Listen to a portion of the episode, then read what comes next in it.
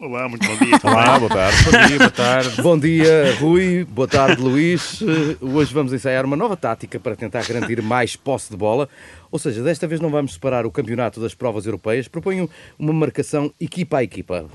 Bom, para as vitórias dos três grandes no último fim de semana e, e para a jornada europeia que vem eh, amanhã e na quarta-feira.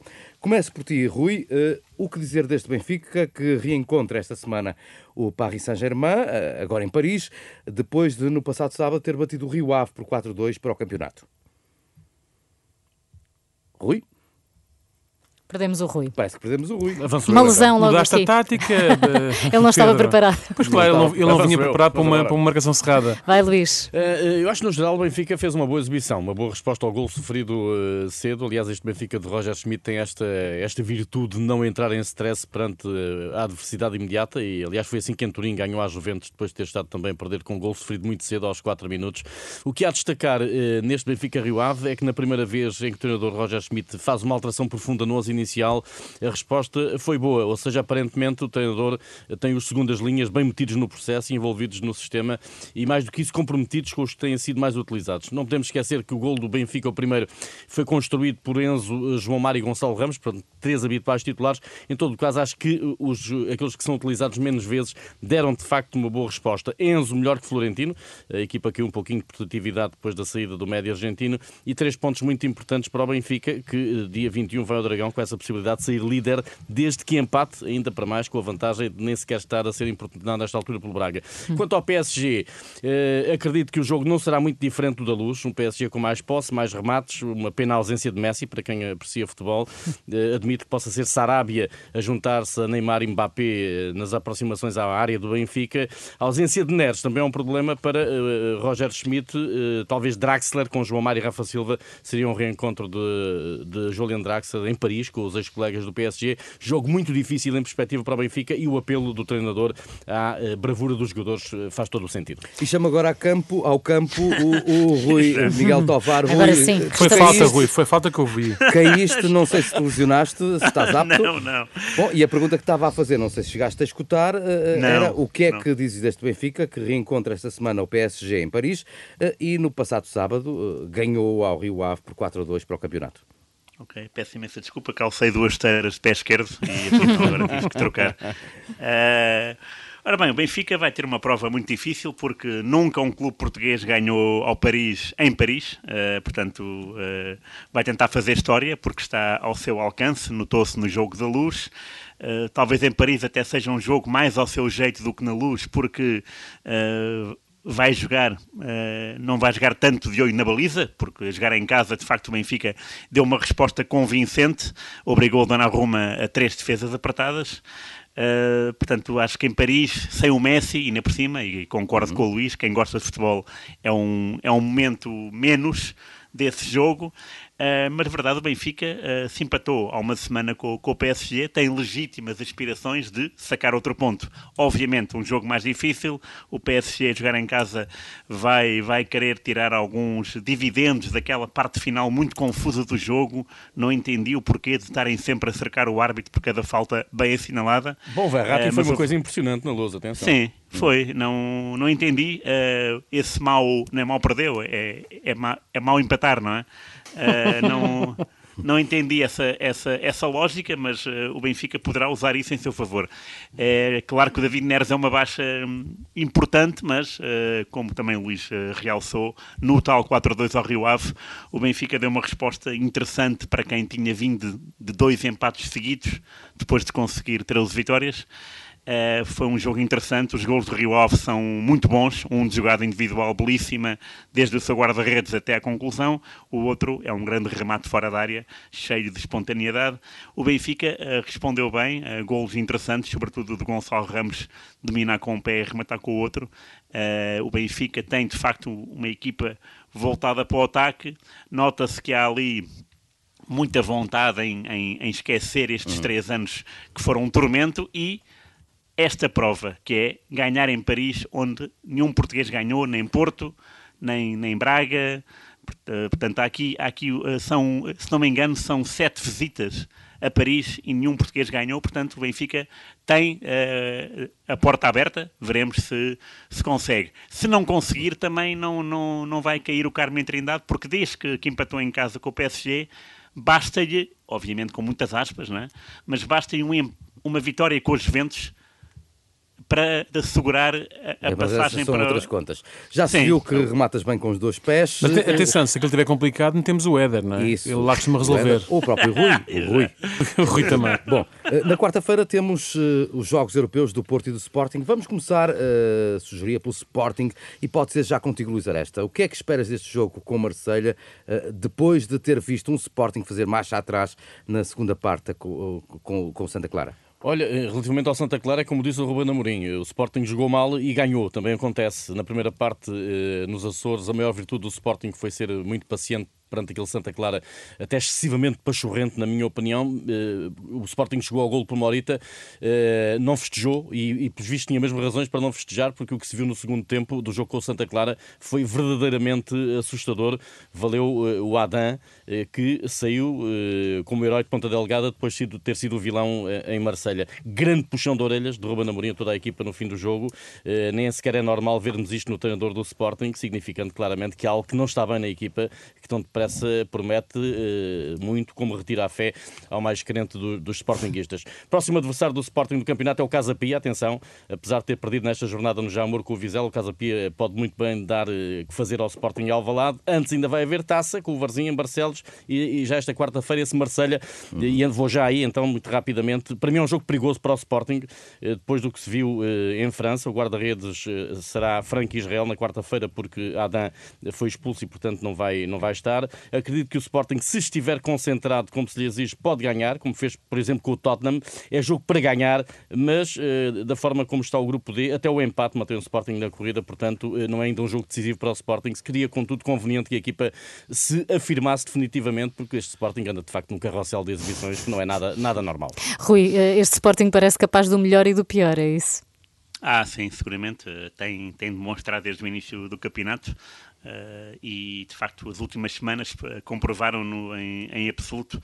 Agora com o Marselha é, é, bom ver que o Marselha, uh, se nenhuma equipa portuguesa ganhou em Paris, o Marselha nunca ganhou em Portugal. já jogou com o Benfica, com o Porto três vezes e perdeu sempre no Porto, já perdeu com Braga e até já perdeu em Guimarães. Portanto, falta só perder com o Sporting em Alvalade. Vamos ver uh, se, é na, se é na quarta-feira. O Sporting, de facto, não mostrou argumentos uh, de há uma semana, uh, perdeu feio 4-1 num jogo muito, uh, muito, como é que é dizer, muito esquisito, uh, porque o autocarro atrasar-se, a polícia atrasar-se, é tudo confuso. Em Marselha é bom lembrar, há uns anos desapareceram as esteiras do Braga.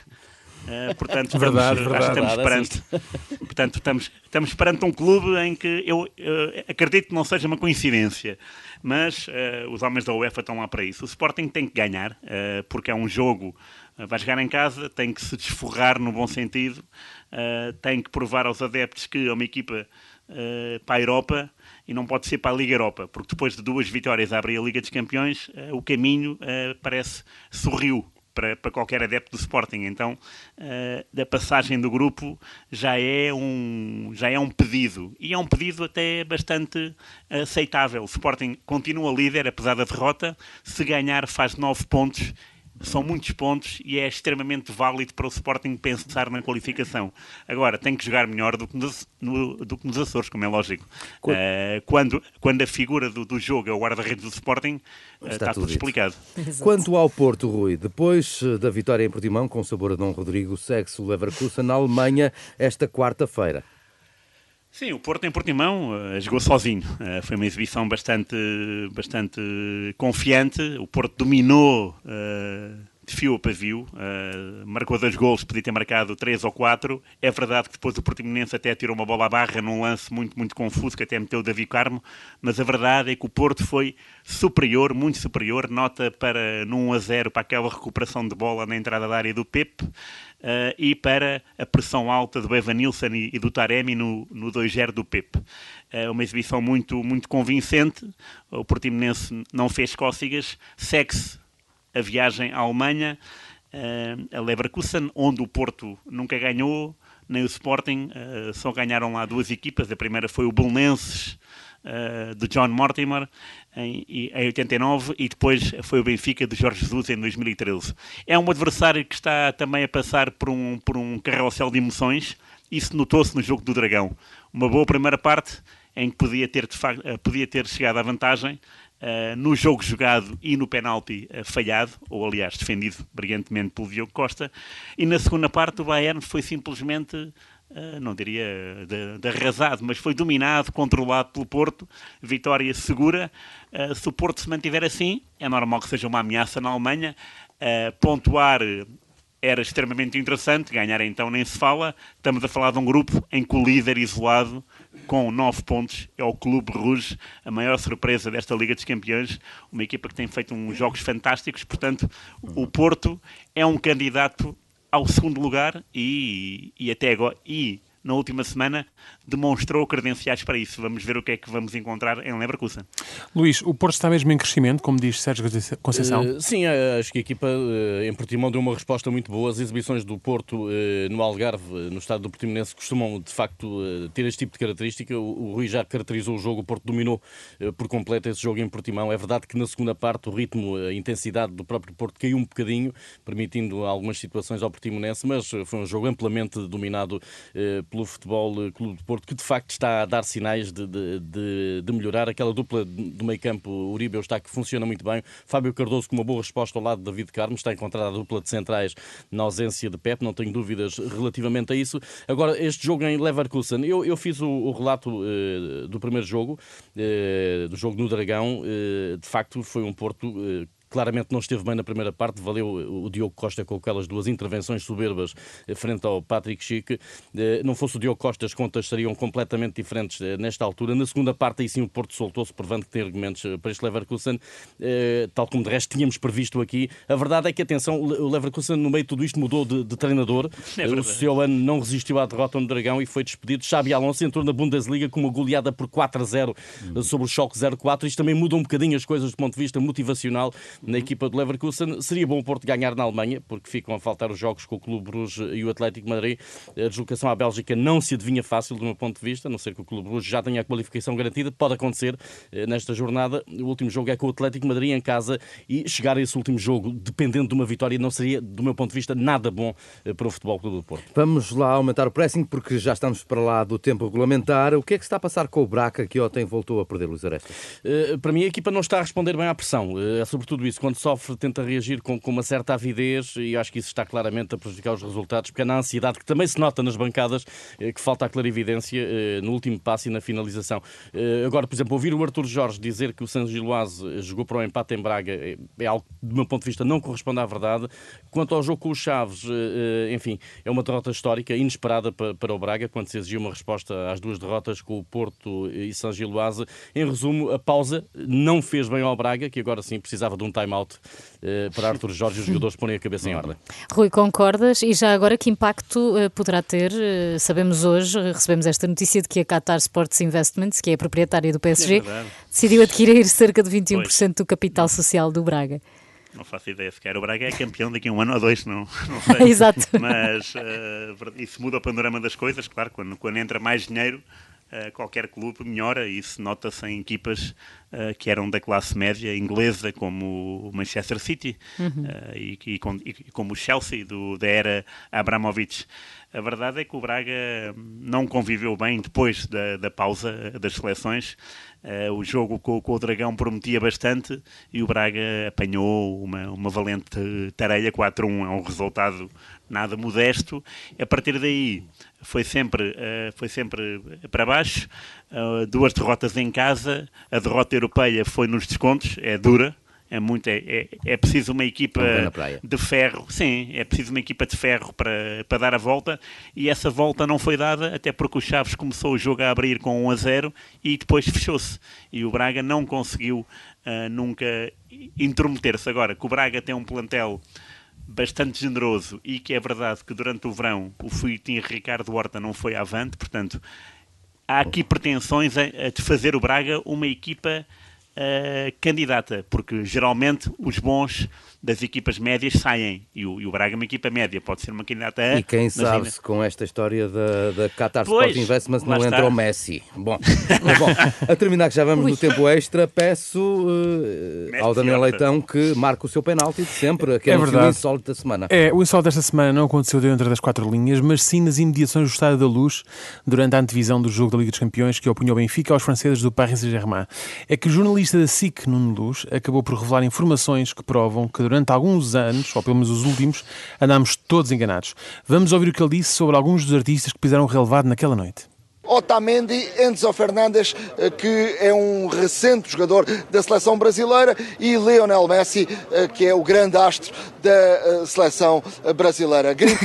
Portanto, primeiro, primeiro é, um, é um astro, não é sequer um astro, não é? Mas é um astro e é do Brasil, não é? Portanto, Otamendi, Enzo Fernandes e Messi ao serviço da seleção brasileira, o que vale é que a seleção argentina pode contar com Neymar, Vinícius Júnior e Gabriel Jesus para derrotar o excreto, não é?